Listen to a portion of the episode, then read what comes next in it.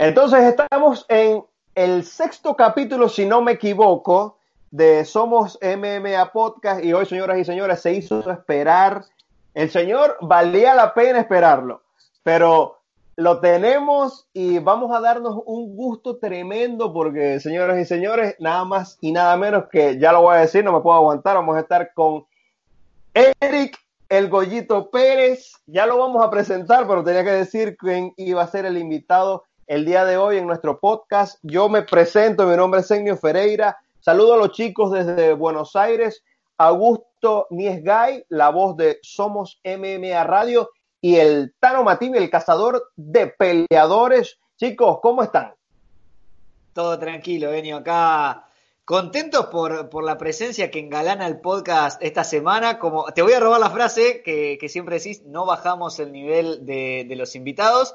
Este, nada, muy, muy, contento y, muy con muchas ganas de empezar a hablar de, MMA, que es esto que, nos gusta tanto hacer, ¿no?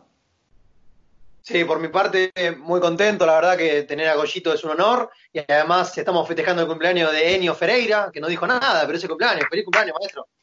A ver, a ver, a ver, yo, yo voy a romper todo, decimos siempre que en el podcast no hay, no hay reglas, no hay estructuras, no hay formato, pero nunca habíamos tomado grabando el podcast y hoy estamos con una chelita, como se dice en México. Goyo, te quiero, te quiero presentar, hermano. Primero que todo, agradecerle a Andrés Lichbel, que fue el que nos hizo la segunda para poder tener a, Eric aquí en, en el podcast. Y vamos de una. ¿Cómo estás, Goyito, hermano? Muchas gracias por estar con nosotros, muchas gracias por formar parte de, este capítulo y decinos, ¿cómo te encuentras? Bienvenido a Somos MMA Podcast. No, pues primero que nada, gracias a ustedes por, esperarme. Yo sé que ya esta entrevista ya la teníamos eh, posponiéndola muchas veces por cuestiones de tiempos y horarios. Pues, eh, eh, eh pues feliz, ¿no? Que me hayan tomado en cuenta eh, para estar en este podcast y bueno, que pues disfrutando, ¿no? Lo que es las artes marciales mixtas. Y bueno, eh, eh, qué, qué, qué, honor que estamos haciendo este podcast en tu cumpleaños, ¿no? Todos echándose una chelita. Gracias. A ver, eso, le quiero, le quiero contar. Eh, cuando cuando establecimos la comunicación con el Goyo, nos puso una canción ranchera mexicana en honor al cumpleaños, así que ¿Qué más honor que ese? ¿Qué, qué, qué más gratificante que, que, que... Ahí está. Ahí, ahí, ahí la puse, ahí la puse. ya, ya, ya, ya, ya, ya. Ya, ya Eso. Hermano, tenemos efectos especiales y todo en el capítulo de hoy.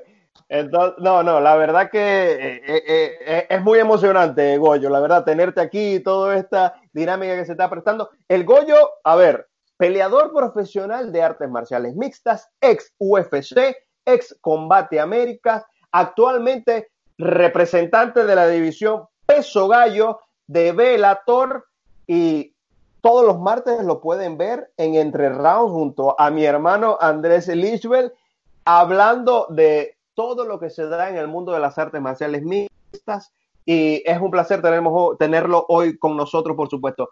Oye, hermano, te quiero, quiero que empecemos esto con, vos contándome cómo, cómo se está dando la preparación, cómo vienen eh, los posibles eventos de Velator, cuándo te vamos a ver nuevamente en la jaula. Contanos algo de, cómo se está dando todo, todo, esto. Pues mira, eh, obviamente pues con esto de la cuarentena y todo se detuvo todos los entrenamientos. A mí me, me tuve que quedar acá en México como dos meses, me fui, ahorita estoy en Tijuana, pero yo eh, eh, soy de Monterrey, allá está toda mi familia. Me fui con mis hermanos, tengo dos hermanos, tengo tres hermanos más, dos hermanos que, que entrenan artes marciales. Me fui con ellos a hacer la cuarentena, imagínate, a encerrarnos y darnos de golpes, ¿no? ahí con mis hermanos. Monterrey, estuve ahí con ellos haciendo toda la cuarentena. Ya cuando se calmó un poco acá en México, tengo ya tres semanas estando acá en Tijuana voy y vengo de, de, de yo, yo, vivo en Tijuana, pero donde entreno es en San Diego, a 40 minutos, así, pasando el charquito, Estados Unidos.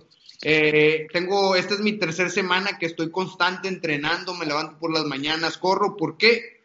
Porque en julio se abren otra vez los eventos de Bellator y la verdad eh, quiero estar listo para cualquier llamada. Quiero estar listo para cuando me llamen, Goyito, en una semana vas a pelear, estar listo. Goyito, en dos semanas, eh, sea el día que sea, yo me estoy preparando para julio y si en julio cae cualquier pelea, la voy a tomar. Ese, ese es ahorita eh, la mentalidad que tengo. Obviamente necesito, necesito que, que, sea una buena pelea y va a ser una pelea, por eso me estoy preparando porque pues todavía eh, está la espinita de la, de la última pelea digo, de, dolió bastante porque desde hace mucho no había pasado esto, pero son aprendizajes, ¿no? lo tomo como un aprendizaje en mi vida.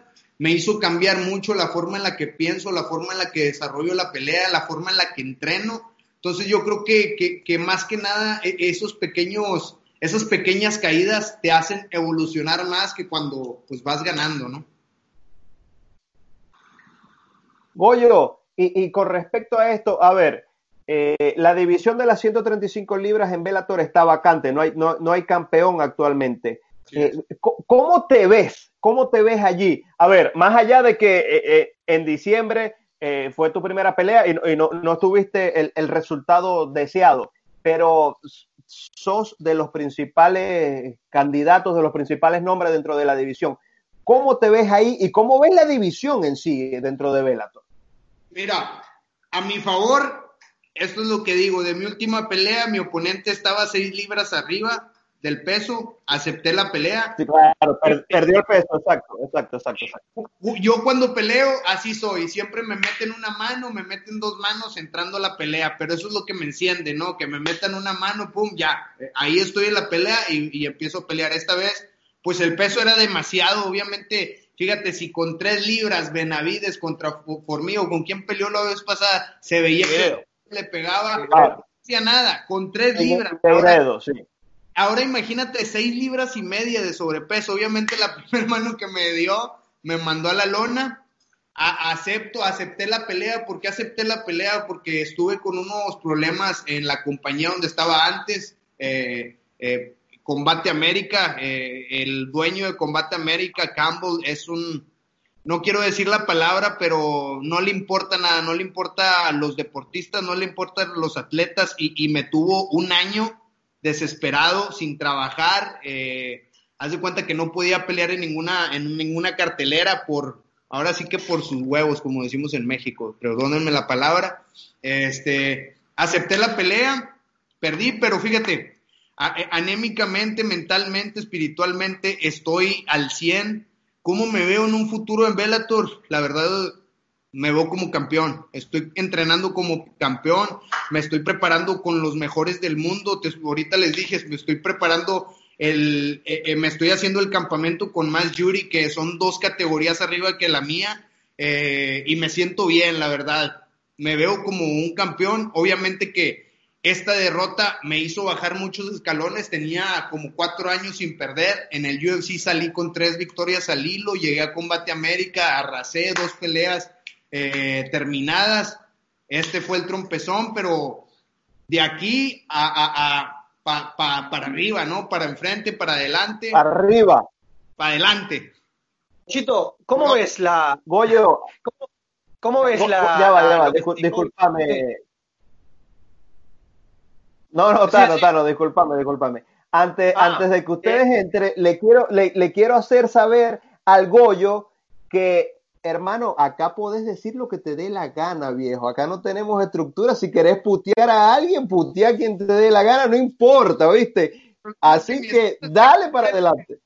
El problema es que está mi esposa enfrente de mí. Ah, es por respeto a ella. Ahí sí, ahí sí, no, ahí sí no me meto. Ahí sí no me meto, discúlpame. Ahí sí, ahí sí no. Dale, Tano, Tano, adelante, hermano. Pregunta, Augusto, vos también, dale. ¿Cómo viste hoy lo de Gustavo López, que va a estar en UFC peleando?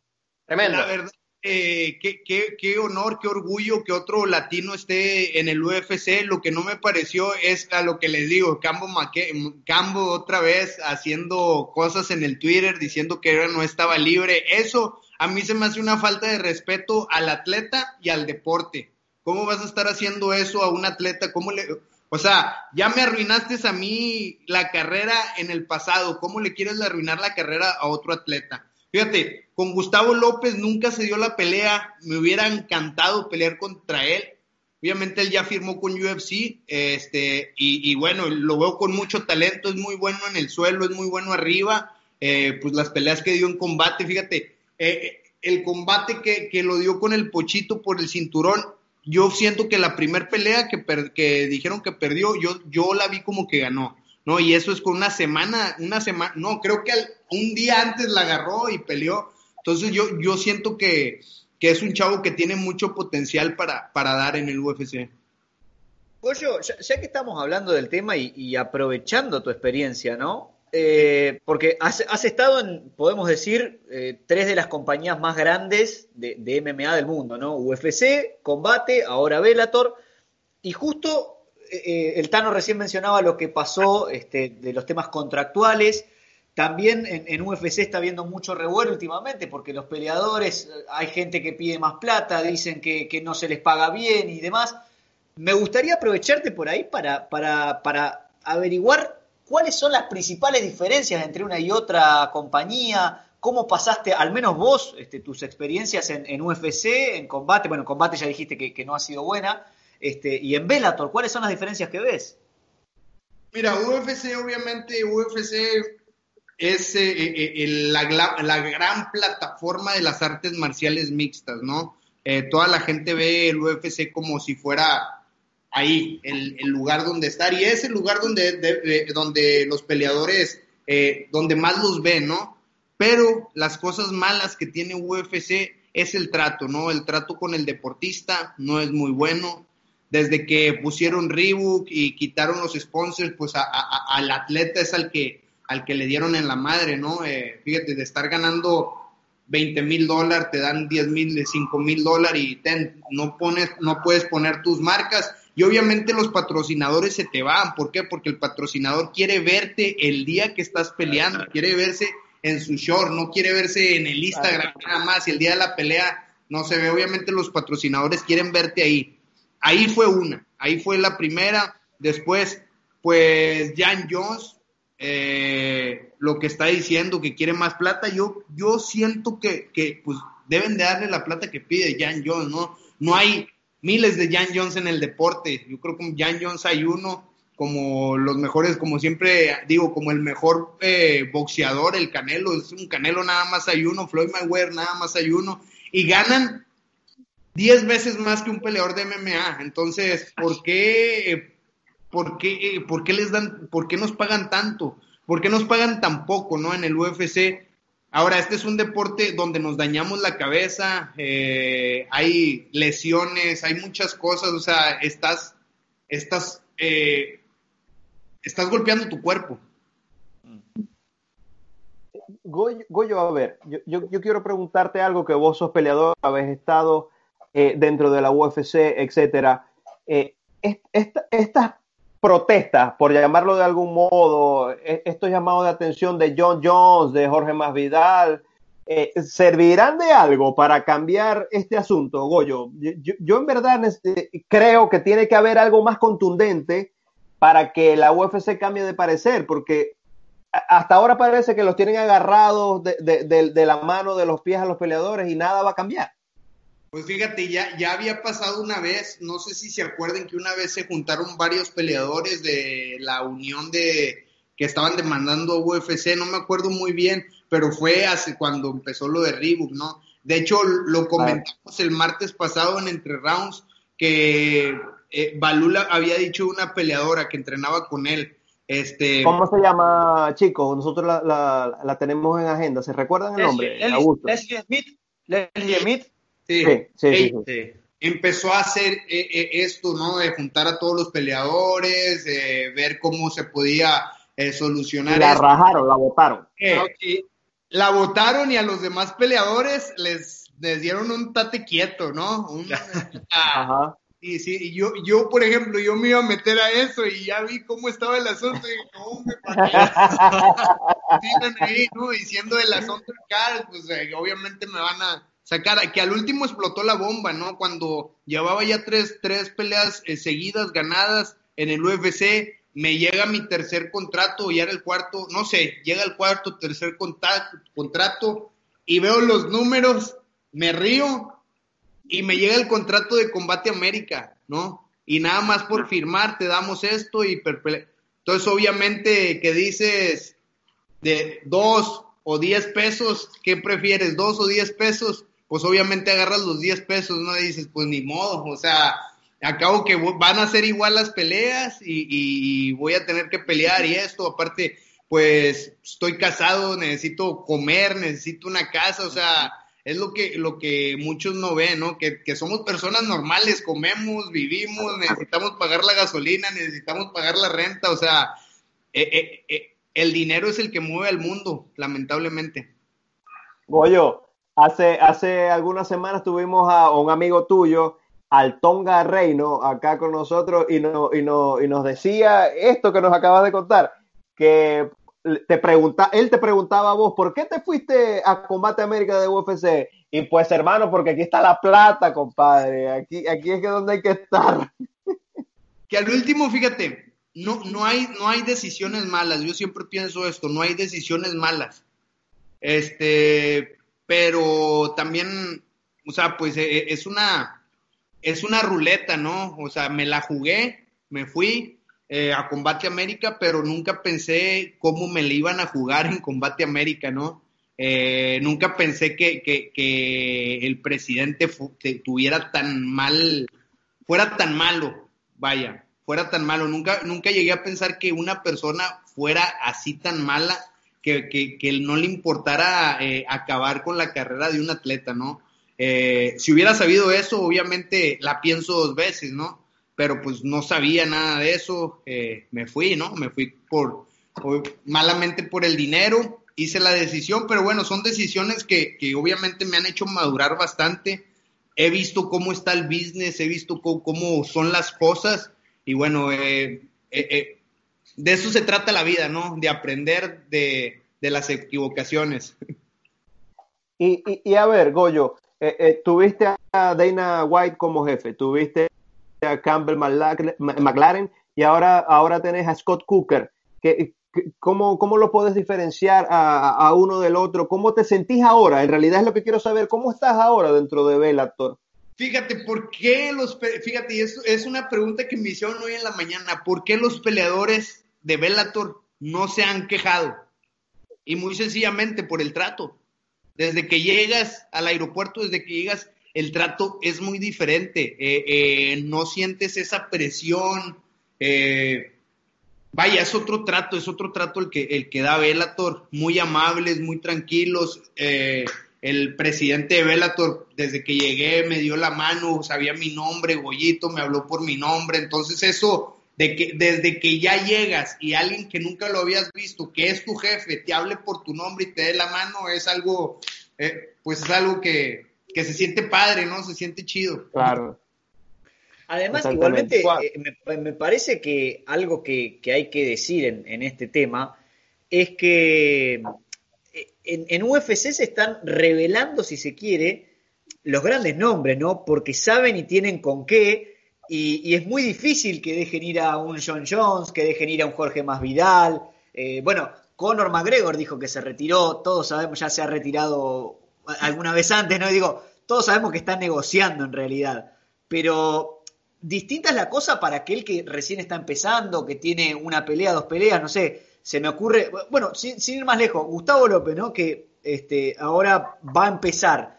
A él le dicen, bueno, Gustavo, te pagamos 10, no, quiero 15, no, 10, y tenés que agarrar los 10, porque si no, no hay otra chance. O sea, los atan de pies y manos también, me parece. Pues sí, es que como, como siempre te digo, eh, eh, el problema es que donde haces nombre, donde haces nombre es en donde te ven, ¿no? La plataforma más grande obviamente va a ser el UFC y UFC lo sabe, y UFC lo sabe, por eso hace lo que hace, porque ahora sí que nada más es el UFC el que está ahí con la, con la vara, con la vara alta, ¿no? Y, sabe y por eso paga tampoco, ¿no? A las undercards, a los peleadores que, Oye, primero tienes que hacer tu nombre para ya empezar a pedir más. Ahora, ya Jan Jones, Henry Sejudo también es otro que se retira. Yo siento que Conor McGregor sí se retiró. ¿Por qué? Leí un mensaje donde decía, pues yo ya hice todo lo que quería hacer, o sea, yo siento que Conor McGregor ya no tiene como que una motivación para llegar, porque muchos vemos una motivación, por ejemplo, mi motivación es el título, ser el campeón del mundo, el título de Bellator, y cuando lo tenga retenerlo una o dos veces, pero un Conor McGregor que llegó al título, le ganó al mejor de la historia, que es eh, eh, José Aldo, así. Después de eso, arrasó con, con, la división, después se subió, ganó otro título en 155 libras, considerado uno de, los pesos más peleados en el UFC. Yo, y después la pelea de, de boxeo con Mayweather, 20 mil 20 mil millones de dólares, hizo su empresa de, de, whisky. Yo siento que ya, ya no tiene el hambre que tenía antes cuando empezó, ya no tiene, eh, y él mismo lo dijo, ya no tengo, ya, hice todo lo que tenía que hacer y me retiro. Siento que Conor McGregor, a donde yo veo, siento que si se retira. Henry Sejudo es otro porque no le quisieron pagar lo que él pedía. Y obviamente un Henry Sejudo que también ha ganado dos títulos le, ha ganado, le ha ganado lo mejor de la historia a un Mighty Mouse, a un Dominic Cruz, o sea, también se retira por lo mismo, que, que, no hay buena paga, que buena paga entre comillas, porque a ellos les pagan mucho más de lo que me pagan a mí. sí, exacto. Goyo, a ver, eh, tocaste un tema que, te voy a preguntar más adelante, que, es el título eh, eh, de 135 libras, en Bellator. Pero te quiero preguntar, ¿cómo se cambiaría este tema dentro de UFC? A ver, ayer hablaba con un amigo que, me decía, ajá, ¿y qué va a pasar entonces con esta gente que dice que, no quieren pelear más? Y yo le digo, mira, o entra una de las grandes compañías como One o Bellator y les, y les paga la, plata a UFC para que le recitan el contrato a esos peleadores y ellos pelean para ellos, o dejan de pelear y, ellos tienen que soltar la plata de su bolsillo, que no creo que vaya a pasar jamás en la vida. ¿Cómo crees que se pueda solucionar este tema, Goyo? Uy, pues la verdad es que desconozco cómo están las pagas, cuánto es el dinero que recibe la empresa UFC. A lo que yo veo, UFC sí recibe demasiado dinero. Pues mira, cobra lo que se beben ahí adentro de la arena, lo que, lo que les paga Fox, lo que, o sea, eh, más los pay-per-views. Bueno, creo que los pay-per-views sí les dan un poco de dinero a, los atletas, pero yo creo que un poco de más porcentaje en el pay-per-view, un porcentaje en lo que se vende en la arena, un porcentaje, no sé, eh, eh, dividir bien los porcentajes, porque aquí en el, en el UFC, ¿qué es lo que hacen? agarran 10 pesos y 10 centavos son para ti y lo demás es para nosotros, ¿no? Eso es lo que yo veo. Rollito, eh, yo te quiero hacer una consulta. Primero, quiero aclarar algo que justo estaba nombrando McGregor. Hace unos días superó el billón de ventas del whisky, increíble.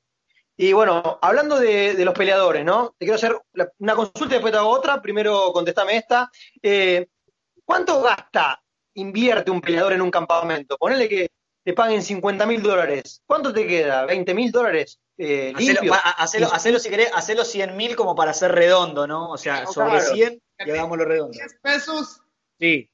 Te quita 30 pesos el gobierno. Te quedan 70 pesos, ¿no? Sí. Esos 70 pesos te quitan otros 10 pesos eh, el manager, ¿no? Porque el mm. manager tiene, ah, tiene su... Y de esos 60 pesos te quita otro 10% el entrenador. Después con esos 50 pesos tienes que dividirlo porque gastas en, alquiler. Yo cuando hago mis campamentos en San Diego, esta última vez, pues gasté dos mil dólares en, nada más en el departamento, en alquiler, pum, ¿sí? Dos mil dólares. Más gasolina, esto, entrenamiento, la verdad. Eh, pues no, no, no queda mucho dinero. Muchas veces pues lo, haces por amor al arte, ¿no? Eh, pero por eso te digo, ¿no? Siempre tenemos que buscar las opciones, las que nos convengan más, ¿no? No voy a estar eh, peleando por eh, 30 mil pesos, 30 mil dólares, 20 mil dólares, porque eso ya es muy poquito. Y aparte, acuérdate que este, eh, todos ven el, deporte o, los peleadores lo ven como una carrera. Y no es una carrera, esto no es una carrera, porque esto yo no lo voy a poder hacer cuando tenga 40 años, 50 yo, no sé, 37, 38 años, 36 años me retiro. Entonces, ¿de qué voy a vivir si nunca hice mi cochinito? Si todo lo que yo gané en, en mi prime time, todo pues eh, eh para acá, para acá, para acá, repartir. Y lo que queda, pues para mis cuatro meses que voy a vivir sin pelear, para prepararme para otra pelea. Entonces, eh, eh la verdad, obviamente que, que muchos nos movemos, si eres bueno, pues te consigues buenos patrocinadores y eso es lo que te empuja bien. Si no fuera por el apoyo de los patrocinadores, yo creo que, que muchos pues estuvieran en la quiebra. Yo te iba, justo iba a preguntar esto, la segunda pregunta, porque me, me gustó cómo explicaste con los 10 pesos, bien terrenal, porque además de que mucha gente que nos escucha sabe del deporte, capaz que nos escucha alguien yendo al auto, en el bondi, en el bondi, perdón, en el colectivo, y escucha y quiere una explicación más terrenal.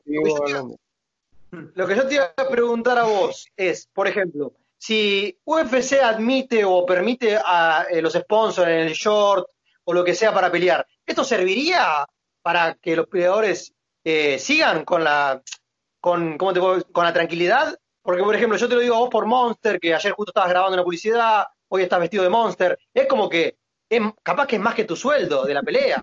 Quita, quita esa, quita esa gorra. Ah, e, esa sacala la parte no paga, no nos paga.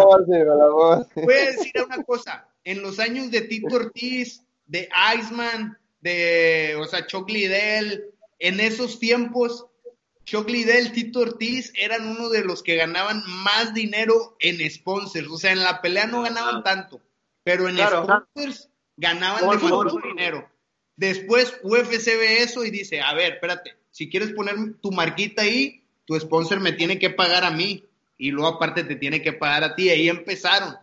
Y luego después metieron Reebok y a la chingada todos los sponsors, ¿no? Obviamente que sponsors grandes como Monster, como eh, otras bebidas, ¿no? Están ahí en la jaula del UFC y patrocinan solamente a estrellas del UFC, ¿no?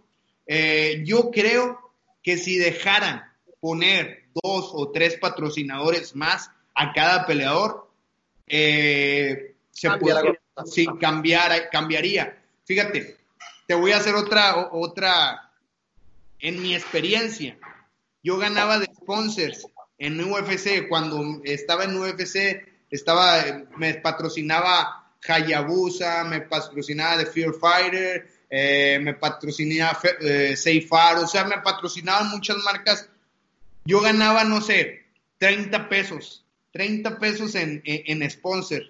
De esos 30 pesos, llega Reebok, UFC dice, no, quítate esos 30 pesos y te vamos a pagar 50 centavos por usar Reebok. te liquida el mes.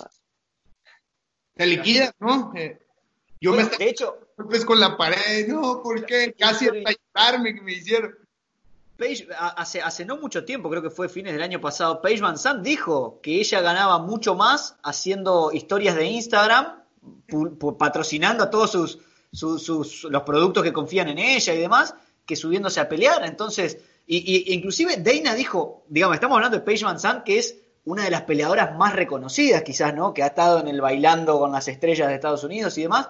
Y Dana White dijo, es mediática y Dana dijo, bueno, a mí no me importa si ella gana más en su Instagram, que se dedica a hacer historias de Instagram, que no pelee más. O sea, e-, ese es el nivel de importancia que le da UFC también a los sponsors. UFC no quiere dejar de ganar de, ninguna manera. Por ejemplo, eh, Cristiano Ronaldo, que, o sea, puede vivir él y 5 millones de hijos más que él, él dijo que gana más plata, gana más plata con la publicidad de Instagram, solo de Instagram, que con el sueldo de la Juventus. Y el sueldo de la Juventus ya es grande. O sea, ¿por qué un peleador de arte marcial mixta no puede tener un sponsor en el pantalón? O sea, es un pantalón. No te está poniendo en el logo de UFC. Pero bueno. Porque tienen que controlar todo. Yo, yo lo que le quiero preguntar al Goyo eh, eh, es lo siguiente. A ver, Goyo, eh, entendiendo todo esto, ¿no? De, lo que estamos hablando. a ver, por ejemplo, en el, en el UFC 249, Jorgan de Castro ganó 12.500 dólares para, para un peleador del main event, Goyo, que me parece una, una miseria. Eh, ¿Estaría bien dentro de, de, la compañía implementar un tope salarial, como lo hacen otras ligas de, deportivas americanas, como la MLB, como la NBA, como la NFL, qué sé yo, lo que sea? ¿Qué te, qué, te parece esto? Pero fíjate los topes, los topes que es la NFL y la NBA. claro, sí. Es que no tienen comparación. Es que cuando tú estás hablando de esos números que existen en la NBA o en lo que no hay comparación con los números que ves en, las peleas de MMA. Y fíjate, nosotros, y, respeto a todos los deportes, de respeto a todos los otros deportes, nosotros nos jodemos más que en el fútbol, nos jodemos más que en el béisbol, que en el básquetbol. O sea, yo, yo conozco atletas de fútbol, conozco atletas de béisbol, de los mejores atletas, y dicen, no, es que ustedes están, los mejores boxeadores, entreno con Jaime Munguía.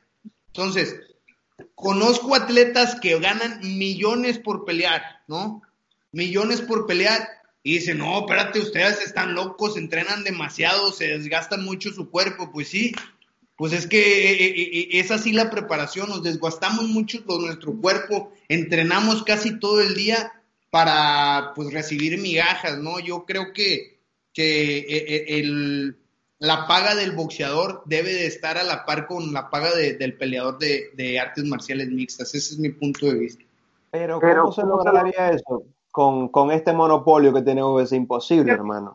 Yo, yo, siento, yo siento que no es tanto eso, yo siento que el boxeo, todos los deportes son, son, son deportes que ya han, estado aquí muchos años, ¿no? El MMA e, es un deporte que solamente lleva que 30 años, 20 años. 25, 30 años, sí. sí, 30 años. ¿no? Yo creo que, pues si tú lo decías, es un monopolio, ¿no? Nada más hay una empresa, UFC, ¿no? Y es la que controla todo. Ok, tú no quieres pelear, vete para atrás, hay muchos en la fila esperando, ¿no? Para la oportunidad. Estás pidiendo, eh, estás pidiendo dinero, ok, vamos a callarlo, ponlo en la banca y tráeme a ese cabrón que quiere pelear y a lo mejor es más bueno, pum. No, entonces, eso es lo que pasa en el UFC. Yo, ¿cómo pienso que podría cambiar esto?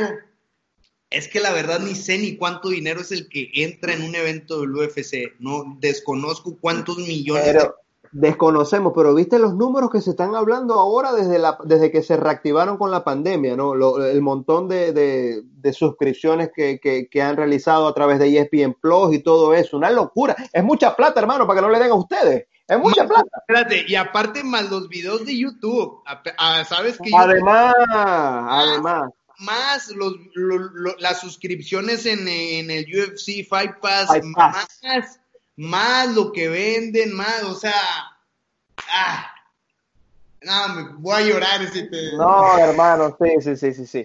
Mira, vamos a cambiar el tema porque hasta yo voy a llorar, que no recibo nada de esa mierda. Escúchame, te, quería preguntar, porque en algún momento tocaste el tema de Bellator, ¿cómo te verías con una, en una pelea contra, contra Pitbull Freire?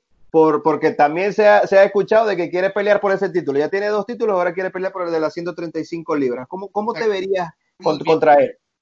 Lo recibimos bien, me gustaría una pelea con él. Tiene manos pesadas, pero siento que cuando son muy grandes y bajan a este peso se debilitan mucho, ¿no? Eh, no sé, desconozco cuántas peleas tiene en peso Bantamweight el Pitbull, eh, y muchas veces el corte de peso a muchos no les cae, no les cae bien, eh, se vuelven muy débiles. Incluso cuando un peso de peso gallo sube a las 145, se ven muy fuertes, ¿no? Porque no tienen que cortar peso y esto y lo otro. El corte de peso sería algo que no le jugara a su favor y, y siento que, que, uno, el que ya sabe hacer el peso, lo aprovecharía, ¿no? Yo no tendría ningún problema en que me pusieran con él. La verdad, sería todo un honor.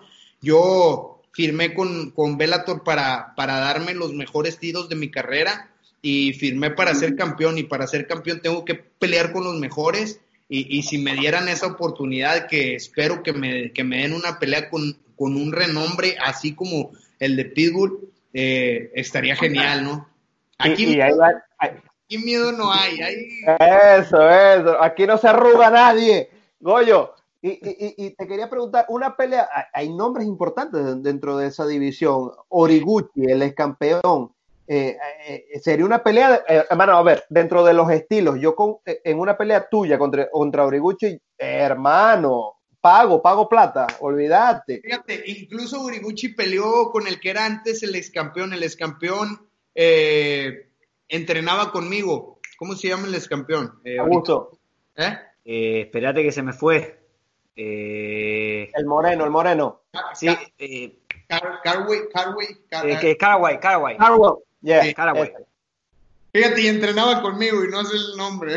Ah, ahí está. Fíjate. vi el estilo de pelea que, que, hacía Horiguchi y dije, oh, ¿cómo no pelea contra mí, no? Aparte de, de su tamaño, se va al toma y daca. Y ese es un estilo de pelea que a mí me gusta hacer, el que se vayan de frente a frente.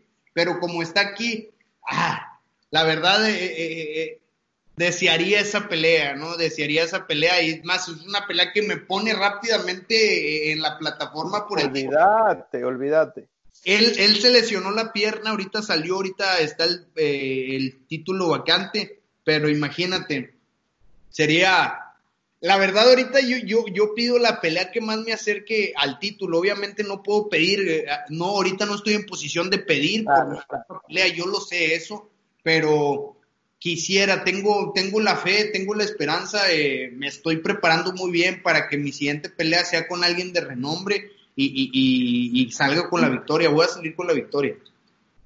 Eh, adelante, adelante, Augusto. No, que, quería, quería preguntarte, a ver, cómo, cómo ves justamente el tema de, la vuelta al octágono en, en medio de esta situación. O sea, ¿Cómo te venís preparando? Porque no sé si hay alguna fecha definida con todo el tema del COVID-19. O sea, ¿cómo es la preparación? La preparación es mentalidad de que voy a pelear en julio. Esa es mi preparación. Mentalidad de que voy a pelear mediados, finales de julio. Me estoy preparando, estoy haciendo mi dieta. Eh, porque sí, la verdad en la cuarentena, la, te voy a ser sincero, disfruté mucho mi familia, dos semanas, tres semanas eh, disfruté la familia como nunca jamás la había disfrutado después de salirme de mi casa. Eh, disfruté a mis padres, a mis hermanos, conviví mucho, conviví con mis hijos, conviví. O sea, fue algo que sí nos dio la cuarentena, fue esa unión, esa unión familiar que, que, nos faltaba a muchos. la verdad, yo la pasé muy bien con mi familia me di dos semanas de tiempo out, después empecé a entrenar otra vez, eh, ahorita estoy otra vez con mi dieta, otra vez bajando, otra vez empezando a levantar ese condición, eh, esa condición física. En los entrenamientos, pues yo ya estoy al 100, este, pero sí, la mentalidad es, es julio, eh, mediados de julio va a venir una pelea, primeramente Dios, y hay que estar preparados. Me gusta porque el Tano, el Tano asiente, porque él está en la misma, él también hace, hace un año y medio que está en cuarentena disfrutando de la familia, entonces no, por eso él, veo, que asiente y dice, sí, sí, sí, porque hace un año. Se está larga esa cuarentena. Se identifica el hijo de puta. está, está el meme, está el meme, ¿no? Está el meme que dice, no, hombre, con esta cuarentena ya, ya tengo cuatro años de no ir al gimnasio, ¿no? yo, yo, bueno, yo. Oye, el Balú, el Balú es uno de esos que está, que está identificado con, ah, con, eso, ¿eh? Dice, no, esta cuarentena y luego la panza así, le grandota la panza y dice, no, pues esa cuarentena de cuatro años, cinco años, está en la misma. A ver, eh, eh, dentro, de, dentro de lo que hemos hablado, nombraste, a ver, aquí también somos amantes del boxeo, Goyo. Nombraste a Jaime Mungía. ¿Cómo lo ves ahí? ¿Cómo lo ves en su división? ¿Cómo lo ves en su preparación? Porque es una de las grandes promesas del boxeo mundial. Mundial. Eh, fíjate, es un chavo muy enfocado en lo que hace. Eh, tengo un año de conocerlo. Eh, ¿Cómo está la defensa? La defensa, ahí está el punto débil de él. Oye, tiene una pegada fatal, ¿no? Sí, terrible. Lo escucho y, ay, no quisiera estar ahí. Eh, obviamente, pues viene en ascenso. Las verdaderas peleas, yo creo que, que, el verdadero eh, cronómetro, ¿cómo le puede el verdadero, cuando en verdad se va a medir es cuando pelee con, un Golovkin o con un Canelo, que siento que, que ya puede estar ganando esas peleas. ¿Por qué? Lo he visto esparrear con, personas que, tienen el estilo de Volosky, lo he visto esparrear con personas que tienen el estilo de Canelo y veo el talento que tiene el chavo. Obviamente está muy joven, obviamente eh, ha venido eh, subiendo gradualmente, tiene, le falta un poquito más de experiencia, pero yo en un futuro sí lo veo, sí lo veo perfilándose para el mejor, mejor del mundo. Chico, adelante, adelante, adelante, Primero quiero ir con algo de México y después con un ranking. Quiero que me hagas un ranking. Pero, ¿qué pasa en México? Que todos son buenos peleando. Porque acá en Argentina la mayoría de buenos jugando al fútbol. Haces dos y una cancha de fútbol. Pero en México, ¿qué onda? ¿Se pegan en, en las esquinas? ¿Cómo es el tema? En Tijuana, por ejemplo. Por ejemplo, yo soy de Monterrey, ¿no? Monterrey. yo desde que tengo memoria me peleaba en la esquina de así, huequitos, calcetas y sin camisa y pa, pa, pa.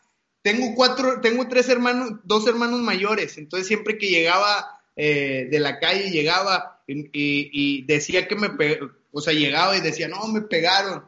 Y me daban otros manotazos si no me defendía, si me, pa, ándale por no defenderte. Sí, sí, sí. Fuerzas me tenía que defender, ¿no? Aunque ganara o perdiera, siempre mis hermanos me decían, aunque, aunque sepas que vas a perder, te tienes que defender, ¿no? Yo creo que, que la sangre, ¿no? La sangre ya la tenemos ya de, de, pelea, ¿no? De pelea. Y has visto los boxeadores, ¿no? Los mejores boxeadores, un Julio César Chávez, un Finito López, un eh, Márquez, eh, Canelo, hoy por hoy, este, yo creo que, que, acá en México pues tenemos la, la, garra de, de, peleadores. Pues fíjate, también en Argentina está, puedes ver un, un, un, un, un Poncinibio, un Poncinibio que se fue a entrenar a Brasil y ahorita es pesado Poncinibio, un Guido Canetti, este, e, en Venezuela también tienen a ¿Cómo se llama este boxeador? Y lo sigo mucho este boxeador. Ah. Al niño de oro Linares. Linares, Linares. Claro. Linares tiene un estilo. Me quito, me quito, me quito la, la gorra, Linares. Goyo, perdió, perdió, perdió contra, contra Lomachenko, pero lo tumbó, le dio un knockdown al hijo de puta. Vamos, eso, eso para mí me sirve. Eh, lo, lo, Lomachenko es lo mejor de lo mejor de la división. Olvídate, es el number one pound pound. Pero, pero eh, eh, un Linares que, que, que, es muy bueno. Yo lo sigo, la verdad me gusta mucho el estilo de Linares. Me copio ahí unos entrenamientos que son. Eh, es que siempre, ¿cómo te perfilas para ser el mejor? Ok, si yo quiero llegar, si yo quiero llegar ahí, tengo que hacer lo que hace el que está ahí, ¿no? Exacto, hay que copiarse de los mejores. Hermano, yo, te quiero hacer una pregunta, Goyo. A ver, podría ser la pregunta más estúpida del mundo, pero yo quiero hacértela. ¿Los peleadores de MMA son fanáticos del boxeo? Decime que sí, por favor, tiene que ser así. Al menos yo soy fanático del boxeo. Al menos yo desde que... Son deportes afines, son deportes que van de la mano, hermano. Por ejemplo, cuando yo empecé a pelear, o sea, cuando yo empecé a hacer, yo empecé en Sanda, box japonés, ¿no? Sí, sí, sí, sí, sí. Yo de chiquito vi la pelea, por ejemplo, yo vi la pelea de, de este, el niño de oro, este Golden Boy. Eh, ah, eh, ah, de la olla. De la olla con Mayweather. Me acuerdo, yo estaba bien chiquillo, me acuerdo de ver esa pelea y yo emocionado. Eh, las peleas del Finito López, las peleas de Márquez yo fíjate, más que nada, antes de ver el UFC, yo veía mucho el box. Lo que empecé a ver de artes marciales mixtas, lo vi en el Pride. O sea, yo no empecé a ver UFC, yo empecé a ver Pride. Me iba al mercadito. Por mi casa había un mercadito y me iba al mercadito a comprar CDs piratas y eso. Ah, no, no, no había forma de comprar. No había, no había, internet, no había nada. y, estaba, y estaba ese CD, decía Pride, Pride. Y, vi, vi a Vanderlei Silva, ¿no? Y, este, y era Fedor Emelianenko hacia atrás. Vi así, dije, ah, chinga, ¿cómo son estas peleas? Agarré el CD, empecé a ver y el peleador que más me gustaba era Vanderlei Silva, cómo aplastaba las cabezas, así que se agarraba de, la, de las cuerdas y aplasta. Y desde que vi eso con mis hermanos, yo me acuerdo cuando estaba con mis hermanos, tengo un hermano, Iván, es más grande que yo, por cinco años, y estábamos viendo las peleas y, ¡ah! y nos agarrábamos y nos pegábamos y, ¡ah! y jugábamos luchitas en la cama y todo, haciendo suplex y todo esa fue la primera vez que vi las artes marciales mixtas, me emocioné demasiado y dije, esto tengo que hacer, esto es lo que voy a hacer. Yo tenía que unos 13, 14 años. Che, Goyo, Goyo, adelante, ¿te adelante, ¿te animás a hacer un ranking, un ranking top 5 de boxeo y un ranking top 5 de MMA? ¿Te animás o no? Híjole, Rápido, así. de boxeo. De boxeo Es- primero, dale. Hoy, hoy por hoy, hoy por hoy estoy muy, muy, eh, eh, eh, eh, eh, estoy muy perdido en el boxeo, ¿no? Han salido muy buenos boxeos. siempre, si querés. Bueno, top, el uno, pongo a mi compadre Jaime Munguía, ¿no? ¿No? En dos, en dos, Canelo Álvarez que tiene que estar ahí, ¿no? En tres, híjole, Jaime, pero de, de todas las décadas, de, de, de todo. Sí, sí, de, la historia. Bueno, ahí va, ahí va, ahí va. En uno, pongo el Finito López. En uno. En dos, pongo a Márquez. En dos.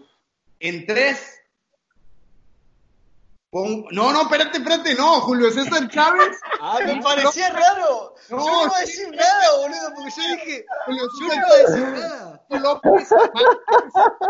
¿Cómo se me pudo olvidar? Disculpa. Claro, yo no iba a.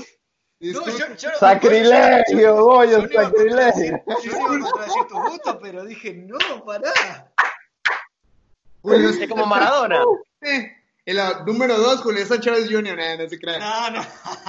¡No!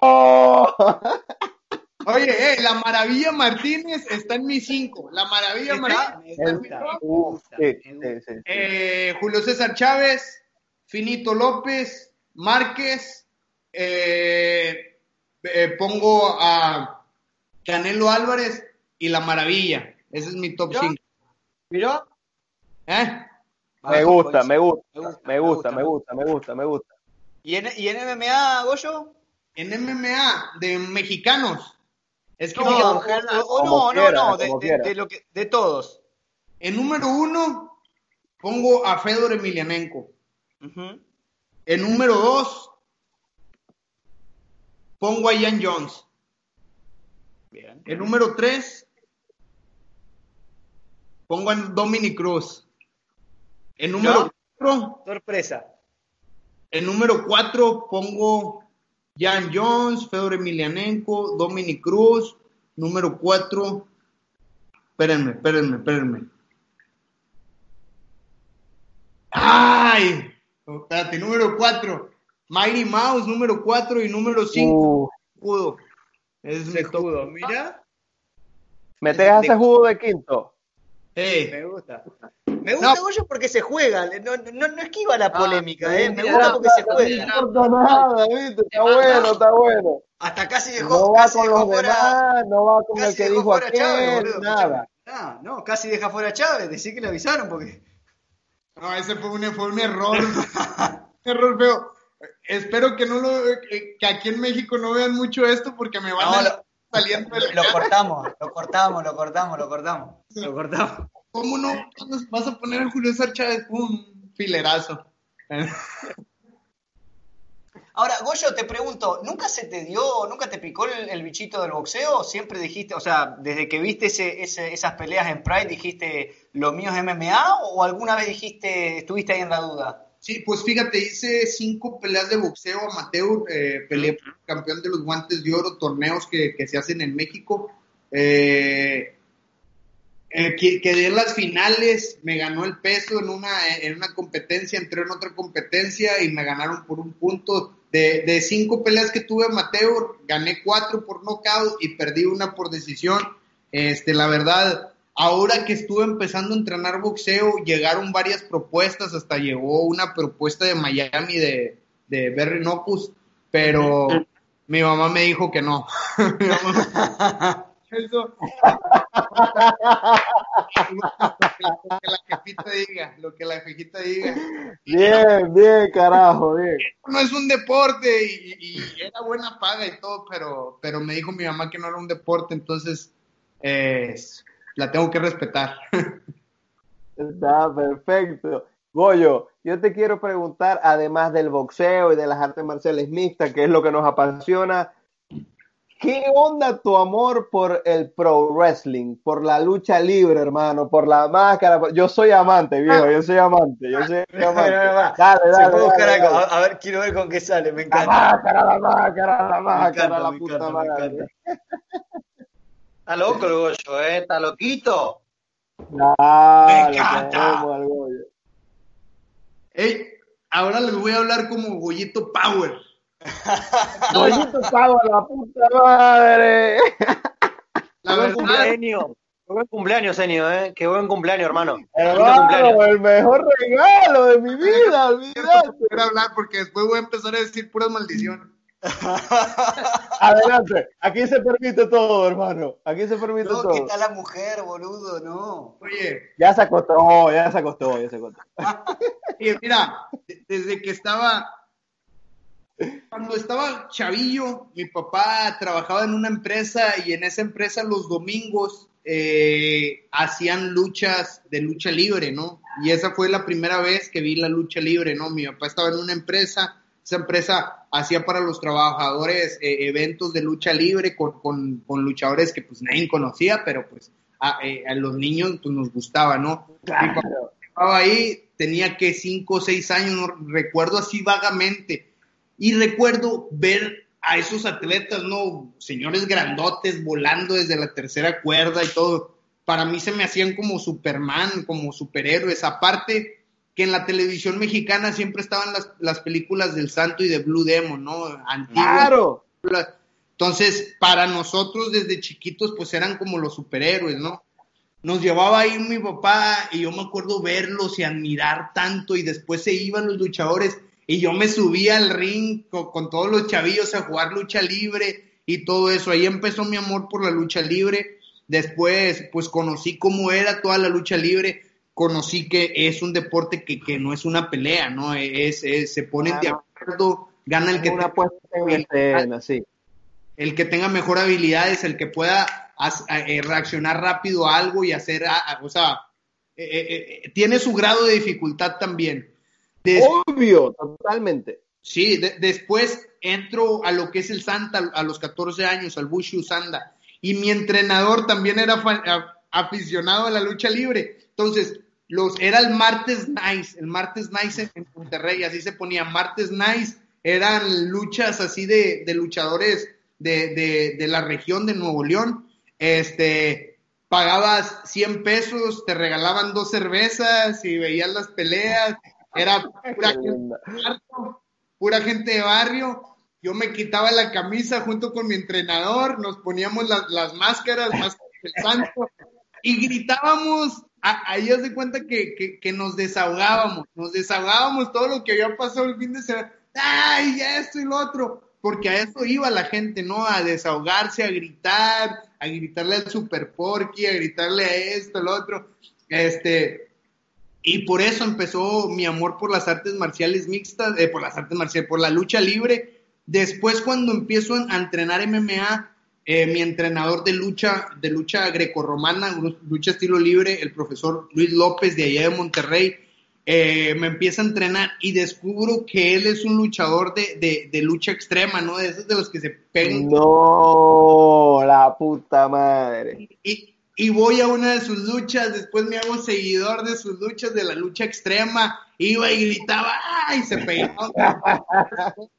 yo, ¡ah!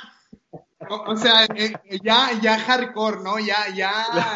Claro, claro, claro. Y, y después empiezo, empecé a pelear y me acuerdo que empecé a pelear en Inglaterra, me mandan a Inglaterra a pelear, me acuerdo que en ese viaje a Inglaterra me pierdo como por dos horas en, en el aeropuerto de Inglaterra sin saber inglés ni nada. A la mierda. me fui sin dinero, hombre y me llevo la máscara de mi entrenador. Entonces digo, no, espérate, pues yo voy a representar a México, no voy a ser el típico peleador que sale con la bandera. Yo quiero llevar algo representante de mi país, porque donde ven una máscara, saben, lucha libre de México, ¿no? Entonces me pongo la máscara y desde ahí se empezó a hacer la magia del Goyito Power. Eh, ahora yo siento que es todo un, o sea, son pasos que debo de seguir para entrar al ring. Ahora la máscara, aparte de, darme fuerza, me convierte, me cambia el chip, que ya estoy ahí. eh, me, da superpoderes, la verdad. Hermano, tremendo, tremendo, tremendo.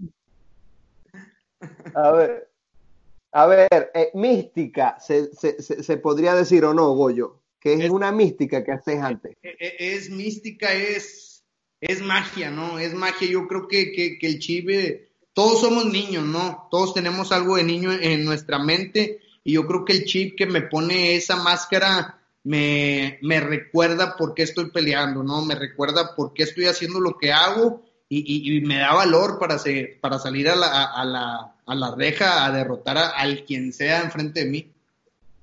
Mira, yo, yo le estaba contando ayer a Augusto que yo soy amante del fucking pro wrestling, a mí me encanta la lucha libre y yo cuando veo al Undertaker y escucho las campanas, Goyo, yo me devuelvo a mis cinco años, hermano. Yo soy un niño de nuevo y yo sudo, me pongo nervioso, yo a la mierda. Es, una, es algo incontrolable, ¿es o no es? Vos me tenés que entender, hermano, no me dejes solo en esta. No, sí, sí, sí, sí. Y aparte, te voy a decir una cosa, en las peleas de MMA, y fíjate, esto lo viví con unos camarógrafos, ¿no? Que me lo dijeron. En las peleas de MMA, tú sales de la pelea, eh, el eh, los que están viendo las peleas, ¿no? Pues ya ven cómo bajan los peleadores, pues el que ganó, bien feliz, el que perdió, pues a, veces como que te, te, duele un poco de que vaya tan deprimido. Y obviamente nos bajamos tan deprimidos porque son dos meses de chinga. Obvio. nunca vas a pensar, nunca, o sea, no te subes a la reja pensando que vas a perder, nunca, nunca. Y el que pierdas el combate, pues es un golpe fuerte, ¿no? Eh, te ayuda a madurar, yo así lo tomo, te ayuda a madurar. Pero fíjate, en la lucha libre, hasta el que pierde sale, ¡ah! y sale. Sí, olvidate, olvidate. eso te alegra, eso te alegra, ver que, que no hay, que, que, no hay esa tristeza, todo es felicidad, dicen las cosas, tú sabes que no, son no es una pelea, sabes que son coordinaciones que hacen los dos, pero pues para eso es, para, para, para entretener al público, ¿no? Y para darnos una buena sorpresa. Exacto, es, entretenimiento y ya está, olvídate. No, hay que comparar nada con nada. Les quiero preguntar a los dos qué, qué sienten cuando, por ejemplo, pasa algo que pasó hace dos semanas, creo que fue, que entró Tyson, Víctor Belfort, Sejudo y toda la banda entraron. Lo peor, olvidate. ¿Qué es lo que sentís ahí? Viejo. Pues madre, olvidate. Eso es bueno para los dos deportes, ¿no? Como para el, para el MMA, como para la lucha libre. ¿Por qué? Porque por ejemplo, gente que no ve la lucha libre y ve el MMA, obviamente van a ver ese evento y van a decir, ah, y gente que ve la lucha libre, obviamente van a ver y dicen, ah, a ver, estos peleadores de MMA, ¿qué hacen? Entonces, eso que hicieron es solamente, yo lo siento que es para, para empujar un poco ambos deportes, para que haya más, eh, ahora sí que, que más personas que, que, miren los dos deportes, ¿no? Eh, es un ganar-ganar para los, para los dos. Y encima tenías un tipo como Tyson, encima tenías un tipo como Tyson que lo conocen en todos lados del mundo, ¿no? O sea. Y encima entretienen al, aficionado. Claro. De la lucha libre está ahí. ¡ah! No, espérate, yo. mierda ¿qué hace, Tyson ahí? Pensé y dije, espero que Víctor Belfort y Tyson sepan que, que esto es de mentiras, o sea, no se vayan a pensar Claro, claro, porque le podía romper la madre a quien sea. De hecho, fíjate, cuando salí de UFC, ahí en Monterrey me, me, llegaron varias propuestas de que si quería hacer lucha libre, ¿no? Y les, les, dije, sí, sí lo hago. De hecho, hice una pelea de lucha libre con, Alberto del Río, ¿Ah, eh, su papá y su hermano contra, hasta me dieron un sillazo en la espalda, ¿no? Contra Doctor Warner y luchadores de acá de México. Me fue muy bien. Rendí a Warner, le hice una guillotina. este, ¿qué le estoy diciendo? Ya, ya se me olvidó, güey. Ya se me fue, se me fue el avión. no, que, de, que te dieron... Ah. De, Tyson. Me, me, me, estaban dando propuestas de, de hacer una lucha libre, pero yo tenía que perder, ¿no? Entonces dije, ok, va a ser una lucha libre, yo voy a perder, pues de cuánto estamos hablando. Y ahí ya no me... Ah, claro. Pues así hasta... Olvídate, sos el Goñito Pérez en plena actividad, en Velator. No, no puedes perder así tan fácil, hermano. Tampoco es así. Tengo que perder con dignidad. ¡Eh, con dignidad! O sea, aparte que, que, la lucha libre, pues todos saben que es falsa, ¿no? Pero pues si me vas a llevar ahí a hacer una falsa derrota, pues ni siquiera que, que, que sea un buen... Sí, claro, eso. Obvio. Obvio. Eh, Goyo, una, una, pregunta que te iba a hacer. Eh, mencionaste que, que, tenías varios hermanos que practicaban también MMA. Eh, ¿Son profesionales? ¿Están en alguna compañía o algo, sí? Eh, Yair, el Mazapán Pérez, Lupe Pérez, que es menor que yo, tiene 21 años.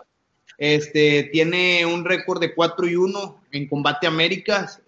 va muy bien. De hecho, de hecho, ahí yo me lo traje para San Diego, estuvo acá en San Diego dos años, entrenando tres años. Ahorita por esta cuestión se regresó a Monterrey, pero ya cuando se calme todo esto y dejen pasar otra vez a los mexicanos a Estados Unidos, va a regresar a, entrenar acá en San Diego. Y tengo un hermano mayor de 35 años que también ha peleado en Combate América, creo que lleva eh, 3 y 1. Eh, de hecho, ha sido una de las mejores peleas en Combate América una que se aventó con alguien que le dicen el loco Arriola, allá en Monterrey, se dieron un tirazo, sea, si, si quieren, chequenlo. Iván Pérez, Cacho Alegre contra el Rocco Arriola, eh, y va a haber la revancha, se quieren dar la revancha y, está bueno. Son dos personajes de Monterrey, de mi pueblo, que, que, que son, son puntas de, de, las artes marciales, pues ya, ya son, ya son de, de antaño, ¿no? O sea, son puntas de los que empezaron y, y, y, no se quieren, y no se quieren. Entonces, para mí eso me fascina. Lo mejor. Ya va, Goyo, viste. Aquí se mete algo de la lucha libre en este tema de, de, de, de, las MMA, viste. Hay algo de drama, de, de telenovelesco. Eh, ¡Ah, la puta madre! Lo quiero ver todo. Incluso cuando yo entré a Combate América, eh, fue una de las cosas que me dijeron, no, tú, Goyito, tienes que hablar mucho, tienes que hacerle como, eres fanático de lucha libre, y yo, Alberto del Río me dice, y bueno, tienes que hablar y tienes que hacerle como la lucha. Y en mi última pelea hice como un pancho así de la lucha libre que el Cambo McCann se me arrodilló. se me arrodilló. y hasta ahora yo digo, lo único bueno que ha hecho Cambo McCann en Combate América ha sido arrodillarse a mí. O sea, eso es lo único bueno que ha hecho. Entonces, aquí tengo esta... este, pero bueno, ya, y después de eso, me gané demasiados enemigos, me gané gente que me odió, eh, pero pues bueno, ni modo, uno, uno es su trabajo, o sea, seguimos para adelante. Obvio, y así es la lucha libre. Adelante, Augusto, adelante, dale, dale, dale. No, no, no, a ver, me, me, encanta, me encanta verlo tan, tan suelto a, a, Goyo, la verdad. Este, recién hablábamos un poquito de el, tema lucha libre, de, la paga por perder, y se me vino a la mente algo que, ya hemos charlado acá. Tyson, viste que está queriendo volver, ¿no? Y le han ofrecido 18 millones por pelear en, en y demás. Yo hago siempre la misma pregunta, ¿cuánto pedís vos por dejarte pegar por Tyson, no? Porque digo, es un tipo que pega duro, tenés que, ah, tenés que pegar bastante. Eh, ese tema, lo hemos eh, tocado. Enio, por ejemplo, dijo que él no pediría nada, que es el sueño de la vida de él. Que me pegue Tyson, para mí yo muero feliz, olvídate, hermano. Tan loco. Que me pegue Tyson que me pegue Tyson aquí en la barbilla, ¡pum! Un golpe. Pues fíjate, un golpe de Tyson en mi barbilla y ya está. Ya mi barbilla ya no va a... unos, unos 40 millones. Ahora, ¿lo, has visto? Has visto, me imagino, los videos de, él entrenando ahora a los 53 años. ¿Qué, qué, qué, qué opinas de eso? Es increíble que sigue teniendo la misma la misma plasticidad para meter los golpes. Está cabrón. De hecho, yo lo vi, me llevaron al Tyson Ranch. Eh, fui para allá y oh. lo vi cómo está viviendo la vida. Oh, eh, sí, sí, sí, y ahora, ahora tiene productos de CBD y todo eso. Este, Genio no puede seguir. Genio no puede seguir. No puede seguir espectacular, hermano. Gracias, gracias. Lo salvaron. dueño, o sea, Tyson no es el dueño de, Tyson Rice, es un, es un magnate que tiene millones de dólares y todo. Pero lo salvaron, le salvaron la carrera. Eh, yo creo que va a buen rumbo, ¿no? La vida. La vida. O sea, eh, tú te imaginas de drogas. ¿Cuál es la droga que es peor? ¿no? La que se metía, ¿no? La que se metía por las sí, sí, sí, sí, sí, sí, Está fumando pura hierbita natural, puro verde, ¿no? Y dicen que lo verde es vida. sí, claro. Este, y bueno, y, ya lo vemos ya flaco, ya y pegándole a los mids bien. No lo he, no lo he visto haciendo sparring. Uno sabe que, que pegarle a los mids es diferente que, que, ya pelear y todo, pero como yo lo veo, está impresionante, ¿no? No está igual como era el Tyson de antes, porque obviamente los, los años pesan, este, pero se ve impresionante, se ve muy rápido, eh, toda, se ve fuerte, fíjate, cuando yo lo vi era un señor, es un señorón, pero un señorón macizo, o sea, está macizo, con un putazo te puedes sentar. ¿Sabes qué, ¿Sabes qué me dio miedo? Verlo, verlo dándole consejos a, a Enganú. Henry Porque si, no, ya, a Henry Sejudo y a, y a Enganú los dos. pero pará, pero a Enganú me dio mucho miedo porque ya Enganú de por sí tiene mucha fuerza. Si encima adapta el estilo de Tyson a las MMA, va a ser una cosa que van a volar cabezas por, del octágono directamente a la primera fila. Sí. Yo digo, e, es una pelea muy peligrosa. Ya ves que si está, estaban eh, haciendo pláticas que contra Jan Jones.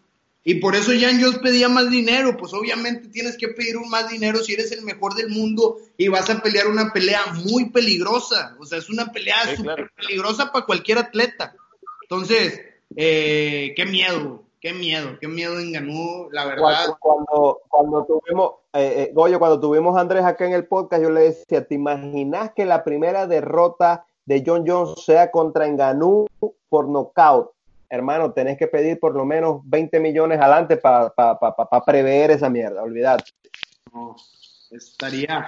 Yo esa, yo, si se hace esa pelea, yo sí apuesto. Yo le apuesto a esa pelea. Es una, una pelea que la verdad. ¿A quién? ¿A quién? ¿A, quién le apostaron? Fíjate, yo soy mucho de, ver primero los enveres, de ver eh, cómo están entrenando, de ver las últimas peleas, para ya empezar a sacar un buen dinerito y, apostar. La verdad. ahora que estamos haciendo el programa de entre rounds, ya he ganado las dos primeras apuestas. Y dime si me han pagado. Pero no pagan, viejo. Y dime no si pagan. Me no me han pagado nada, nada. Y he ganado dos apuestas, pero bueno, ya. Así estamos nosotros, Atano, con, con el PRODE, ¿sí o qué? No te escuchas, Joel. No, te escucho, estás no, muteado, Tano, no sé qué pasó. No pagan nada, es una vergüenza.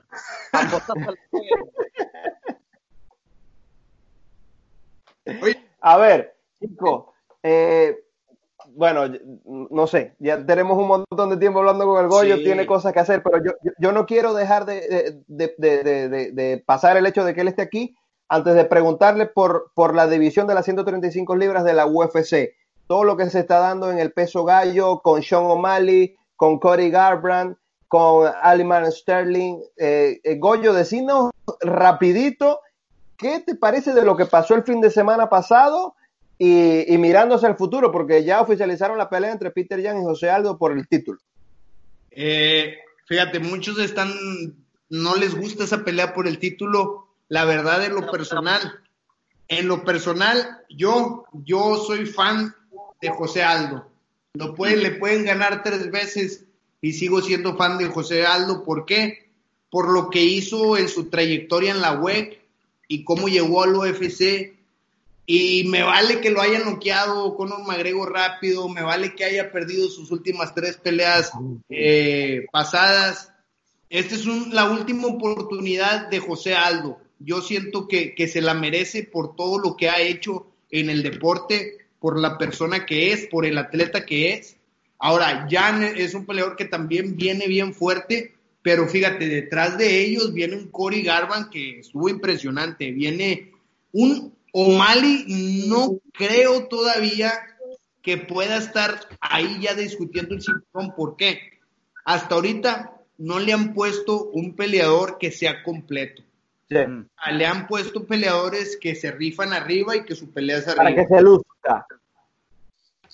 Esperemos verlo ya con un peleador de buena calidad, eh, que, que, que, en verdad pueda explotar el talento que tiene O'Malley, porque no dudo que tenga un buen talento, pero eso es, yo creo que esa es la etapa que le falta para considerarlo como un peleador para ir al título. Un Garban que está cabroncísimo, que también ya había perdido tres veces, decían, unos le duraban, le dudaban de su barbilla, pero yo sabía que creo que está impresionante su boxeo. Y también está el otro chavo, ¿cómo se llama? Que tiene la cadena. Sterling. Sterling. Sí, también está él, que, que, que es un peleadorzazo también muy bueno. Eh, Digo, eh, el que gane entre José Aldo y Jan va a tener el, título pues poquito tiempo, porque yo creo que esa es la categoría que ahorita es la que está dando, eh, que va a estar más vueltas. Así de cinturón va a estar, va a estar moviéndose mucho. Yo pienso eso. Goyo, Goyo, una pelea entre, a ver, fueron los noqueadores de, de, la, del último fin de semana, Cory Garban y Sean O'Malley. ¿Qué tal? una pelea entre ellos dos, ¿qué te parecería? Mil por ciento. Así de fácil, así listo. Por la experiencia, por la experiencia. Te digo qué puede pasar. Una buena mano que le meta eh, O'Malley.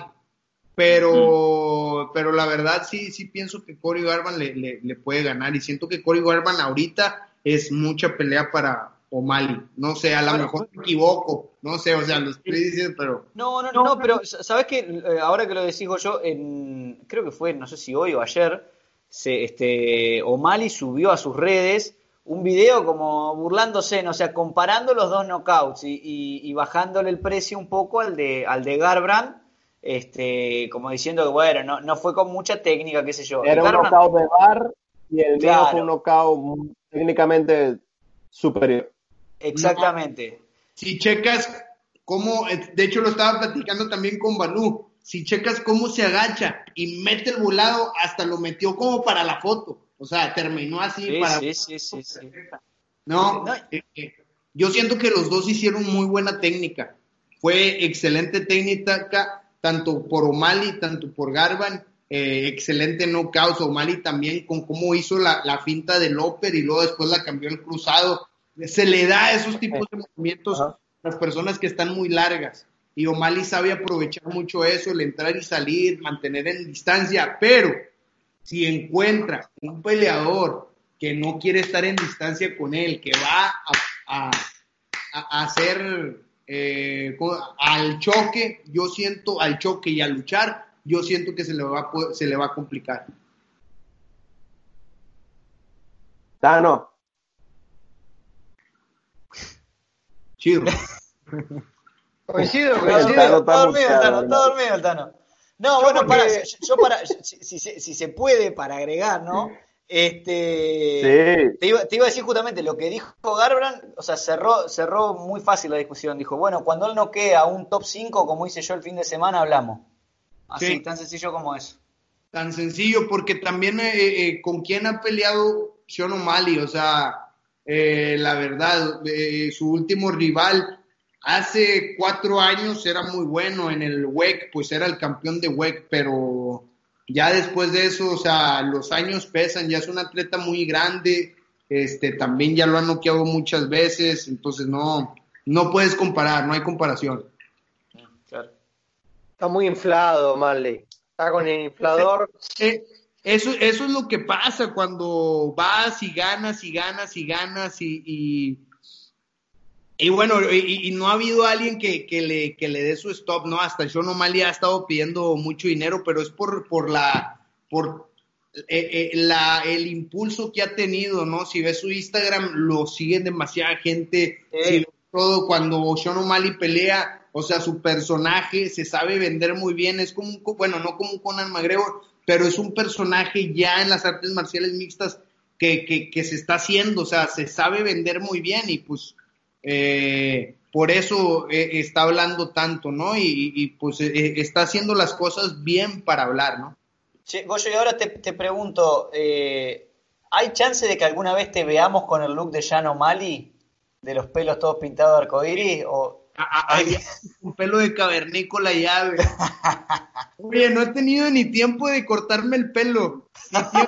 Ayer, ayer, según, ayer, según dije, no, este, estaba grabando unos videos para, para Monster y empecé a las dos y dije, no, hombre, ahorita grabo esto, me voy y me corto el pelo y ahorita y en la entrevista voy a salir acá bien guapo con mi pelo. entrevista pude dar, ¿no? Eran las seis de la tarde y todavía seguía haciendo el video ah, qué, qué lata me dio, qué lata me dio, pero no he podido cortarme el pelo. Eh, y la verdad no, no, no soportaría andar con el pelo tan, tan grande. No, No, hermano, yo, yo, diría que no, que, que mantengas tu estilo. Así, así yo creo que te mejor, hermano. Aparte que con el pelote así ya no me va a poder, ya no me cabe la máscara, entonces. Claro, es verdad, claro. Ah, Yo creo que cada, tiene su esencia, ¿no? El peleador no puede fingir ser algo que no es. Yo la verdad siempre, eh, pues soy yo, no trato de fingir de ser alguien más, o sea, siempre salgo de la pelea y, soy yo y todo, y, pues eso es lo que, lo que hace a uno auténtico, ¿no? El, el sello que le pones. A ver, mierda, eh, se nos está yendo lejos, pero yo no quiero dejar que se vaya el Goyo sin preguntar, hermano. ¿Qué pensás de lo que, de lo que anunciaron este, esta semana dentro de la UFC? Campeonato peso welter entre Kamaru Usman y Gilbert Burns, campeonato peso gallo entre, bueno, ya de eso hablamos, pero háblame de lo que se viene en Fire Island, de, de, de, Kamaru Usman versus Gilbert Burns. Fíjate, esta es una pelea, y lo estábamos hablando, fíjate, es una de las cosas que, que, hablamos en, en, entre rounds. Eh, son dos peleadores del mismo equipo, ¿no? Entonces muchas veces cuando son dos peleadores del mismo equipo surgen pleitos entre el equipo y muchas veces los peleadores se separan y se van a otra parte. Como lo veo yo, lo veo que esto es business. La, la pelea es business. O sea, yo, yo puedo ser tu amigo, pero el día que tú te subas a la reja y se cierre, ahí ya es otra cosa, ahí es mi comida o tu comida, ¿no? Así yo lo veo, o yo como o yo o tú comes. Entonces, eh, yo siento que abajo de la reja todos somos amigos, todos somos bien, hasta yo podría pelear con un compañero mío, ¿no? Eh, chido todo. Si hacemos sparring todos los días a matarnos, que no nos subamos a la y nos demos un tiro, ¿no? Entonces yo creo que eh, o una de dos, o lo ven como un verdaderos profesionales y como un tiro de caballeros ahí arriba y abajo sin problemas, o va, a ser algo que, va a separar el equipo. Y, y, Goyo, a ver, y entre Volkanovski y Holloway la segunda pelea, ¿a quién ves ganador? Es una, fíjate, Holloway en la última pelea eh, lo vi muy bien. Siento que Holloway todavía tiene mucho que dar. Pero que ganó. Yo creo que ganó la puta madre, yo no sé.